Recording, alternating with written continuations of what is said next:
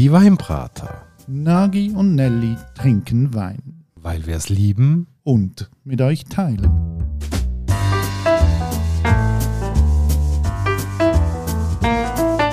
Hoi Nagi. Ciao Nelly und hallo liebe Hörerinnen und Hörer zu einer weiteren Folge von der Weinbrater. Heute mit einer kleinen Premiere. Es geht nämlich in ein Gebiet, wo wir noch nie unterwegs sind, weinmässig. Genau, wir gehen heute auf Spanien, um genauer zu sein, nach Rioja.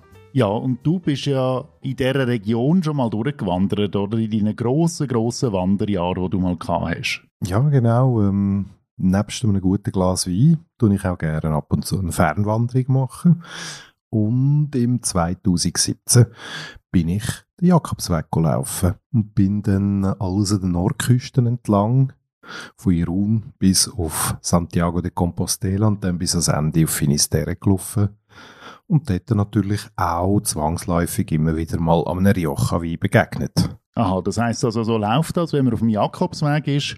Man wandert, man trinkt, man wandert, man trinkt. Ja, Schluss und am Ende ist es natürlich schon so. Also, du machst einige Kilometer, du verbrennst auch einiges. Und zum Beispiel, wenn äh, um einen Ort gegessen bist, dann hat es ja auch die Menü del Peregrino gegeben, also Pilgermenü. Und dort hat es immer für 5 Euro Vorspeise, Hauptgang, Dessert gegeben, plus ein Liter Wasser und ein Liter Wein. Das klingt schon mal nach einem guten Versprechen. Du hast also hoffentlich auch guten Wein getrunken. Aber du bist ja nicht selber durch Rioja durchgewandert. Nein, für Rioja hat es mir leider nicht gelangt, obwohl ich ja unter Anführungszeichen relativ nahe war. Ich bin natürlich oben durchs Baskenland und ähm, das Baskenland grenzt dann auch an die autonome Region Rioja, aber bin dort selber nicht durchgekommen. Also man muss sich das so vorstellen.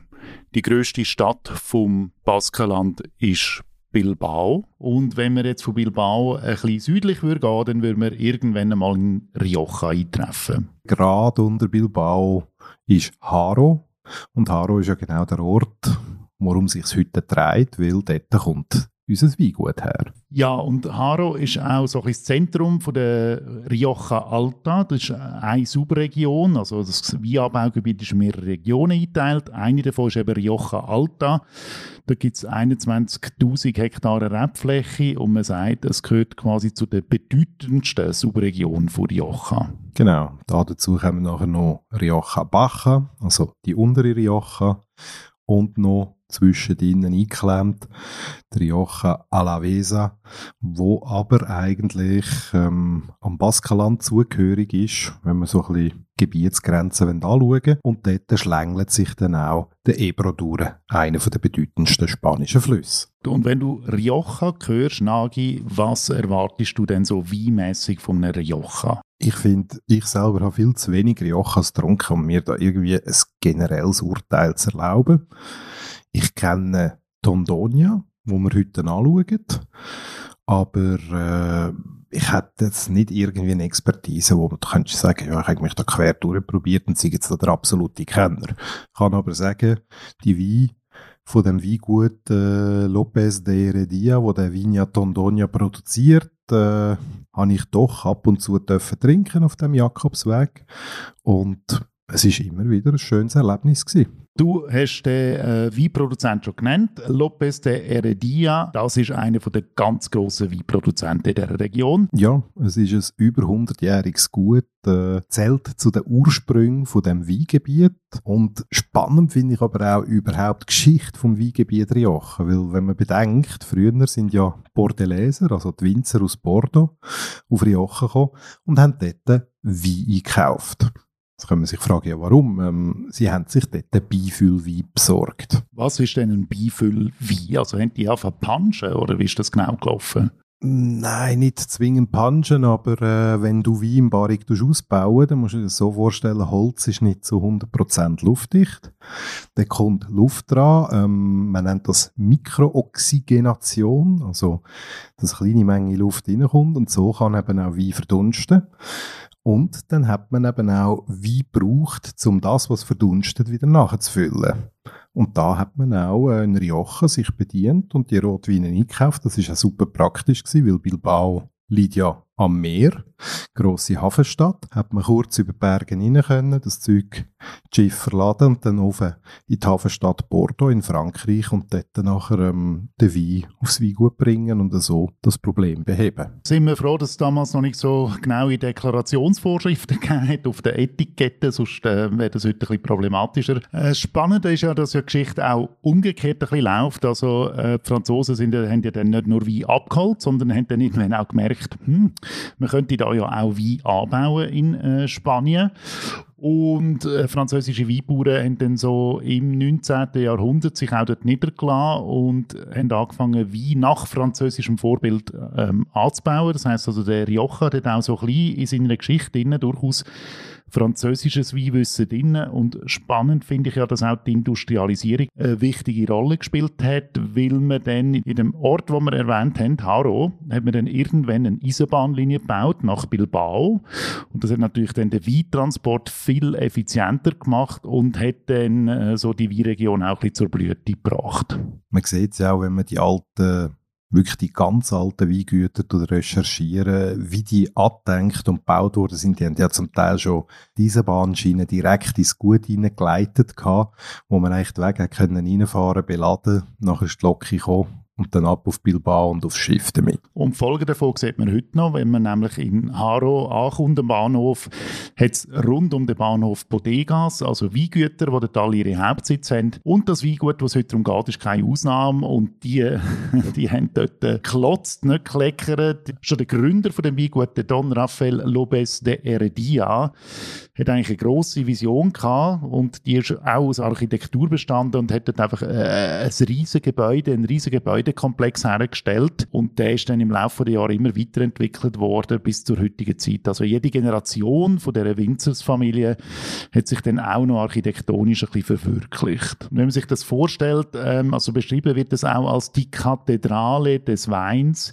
mit ihrem äh, Labyrinth an Gängen, Treppen und Kellergewölben, habe ich irgendwo gelesen. Das ist also heute noch, sagt man, der Geist vom Gründer weht durch die endlosen Keller. Und wenn man dort auch Bilder anschaut, das ist also wirklich imposant. Das sind endlose Gänge, da stapeln sich Flaschen, teilweise riesen Staubschicht drauf. Also ich nehme an, es sind einfach auch ein riesen grosses Archiv von diesen Weinen, die sie schon je produziert haben. Also das ist recht eindrücklich. Spannend ist, bei Lopez de Heredia, sie sind eigentlich wirklich der Tradition treu geblieben. Sie äh, tun nicht irgendwie den Wein produzieren, abfüllen und dann auf den Markt bringen, sondern sie tun nach den Vorgaben den Wein auf dem Fass ausbauen. Das kann zwei, vier, sechs Jahre sein, je nach äh, Qualität, was sie erreichen wollen. Dann nachher aber den Wein auch noch auf den Flaschen einlagern. Und das kann sein, ähm, dass der Verkaufsjahrgang, vor allem bei den Reservas und bei den Gran Reservas, ganz, ganz weit hinten rausgestüdelt wird, dass wenn sie das Gefühl haben, mal, jetzt ist der Wein wirklich parat für den Markt und ähm, kann getrunken und vor allem eben auch verstanden werden, dann kommt er im Verkauf. Und das finde ich ist einfach wirklich noch eine Seltenheit, die man heute überhaupt noch antrifft. Es gibt ein paar Produzenten, die jetzt das wieder auf einführen haben, so die grossen Chateau im Bordeaux, wenn man an Latour denkt und Co. Aber dort wird das eigentlich konstant durchgezogen und ich finde das eine tolle Geschichte, weil man da wirklich auch versucht, an Konsument zu denken und ihm das bestmögliche Produkt an die Hand zu geben. Und das ist auch, wenn man so ein bisschen die heutige ähm, Besitzerin von dem Weingut anschaut, das ist äh, Maria José López de Heredia, also die Enkelin vom Gründer. Wenn sie über Wein machen erzählt, erzählt sie eben auch von dieser Tradition, von dieser Rioja-Tradition, von dieser Familientradition. Und eine kleine Anekdote, sie erzählt dann auch, dass man ihren Vater ja immer auch als Winemaker bezeichnet hat. Und dann ist er immer ein bisschen hässig geworden, weil er hat eigentlich nie eine Weinausbildung gemacht, sondern es war einfach alles Familienwissen gewesen, das man ihm weitergegeben hat. Und so hat er dann den Wein gemacht. Ja gut, aber wir haben es ja gesehen aus der Geschichte raus. Ich nehme an, die Römer sind mal durchgeheizt, so wie an vielen anderen Orten, haben dort dann etwas abgepflanzt. Die Franzosen sind gekommen, entweder äh, wegen der Reblaus, die bei ihnen alles kaputt gemacht haben, und sie haben dort noch irgendwie Wein gebraucht, oder haben Beifühlwein gebraucht. Und das gibt ja dann einen kulturellen Austausch. Und das ist auch das Schöne, weil ähm, das ist ja genau das, was äh, viele Leute an der äh, unter Anführungszeichen alten Welt oder eben Europa schätzen, dass die Kultur ähm, durch Austausch, ähm, durch ein Ausbreiten entstanden ist und dann gleich auch noch lokale Spezialitäten entwickeln hat und das dann auch schmeckbar wird auf der Flasche. Ich möchte gerne ein Zitat wiedergeben, das Sie auf der Homepage haben. Dort schreiben Sie nämlich, Auswahl und Liebe, zwei Begriffe, die zur Bibel für seine Weine wurden.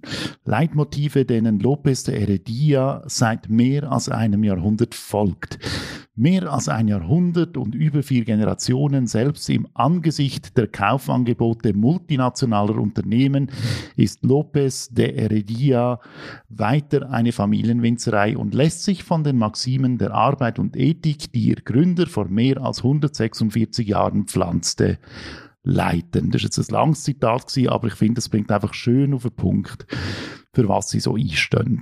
Sie wollen für das einstehen über alle Weintypen, die sie machen, über alle Qualitätslinien, die sie haben. Das ist ja das Spannende, weil heute nehmen wir uns ja einen Einstiegswein vor, wo auch äh, unsere Preisrange liegt, unter 30 Franken. 23 Franken, zum genau zu sein. Genau. Ähm, die Reserva ist leider nicht mehr 18 Euro, wie dann, als ich so vom Jakobsweg erlebt habe. Die ist jetzt äh, ja, irgendwo in den 40er-Zonen oder drüber. Und in dem Zusammenhang, liebe Nelly, mich würde es wundern, wie siehst es du mit der Etikette? Ja, die Etikette ist äh, interessant. Ich glaube, es ist nicht eine untypische Rioja-Etikette. Es ist irgendwie ein Mix zwischen ältlich und doch sehr modern, zeitlos. Besteht hauptsächlich aus äh, Typografie und dann in großer geschwungener Schrift quer über die ganze Etikette steht einfach der Name vom Winzer. Also das wird man schon betont haben, dass das wichtig ist. Und dann hat es noch ganz kleine äh, grafischen Teil drunter, so einem Kreis drinnen und der zeigt eben das ikonische Hauptgebäude, wo auch schon über 100 Jahre alt ist, wo eben der Gründer hergestellt hat, ähm, wo so quasi eben die Kathedrale ein bisschen symbolisieren die Kathedrale des Weins, das ist ja seine Vision gewesen. Aber jetzt haben wir viel über, äh, über das Weingut geredet und über die Philosophie dahinter. Ich glaube, jetzt müssen wir einfach mal schauen, ob die Philosophie sich auch ins Glas einleeren Agi. Ja, was schmeckst du, wenn du am Glas eine Nase voll nimmst? Also, erste Anmutung würde ich sagen, einfach schöne klare rote Krise. Der Wein kommt feinduftig daher. Ähm, es ist jetzt nicht gerade irgendwie ein Wuchbrummen oder eine Superkonzentration.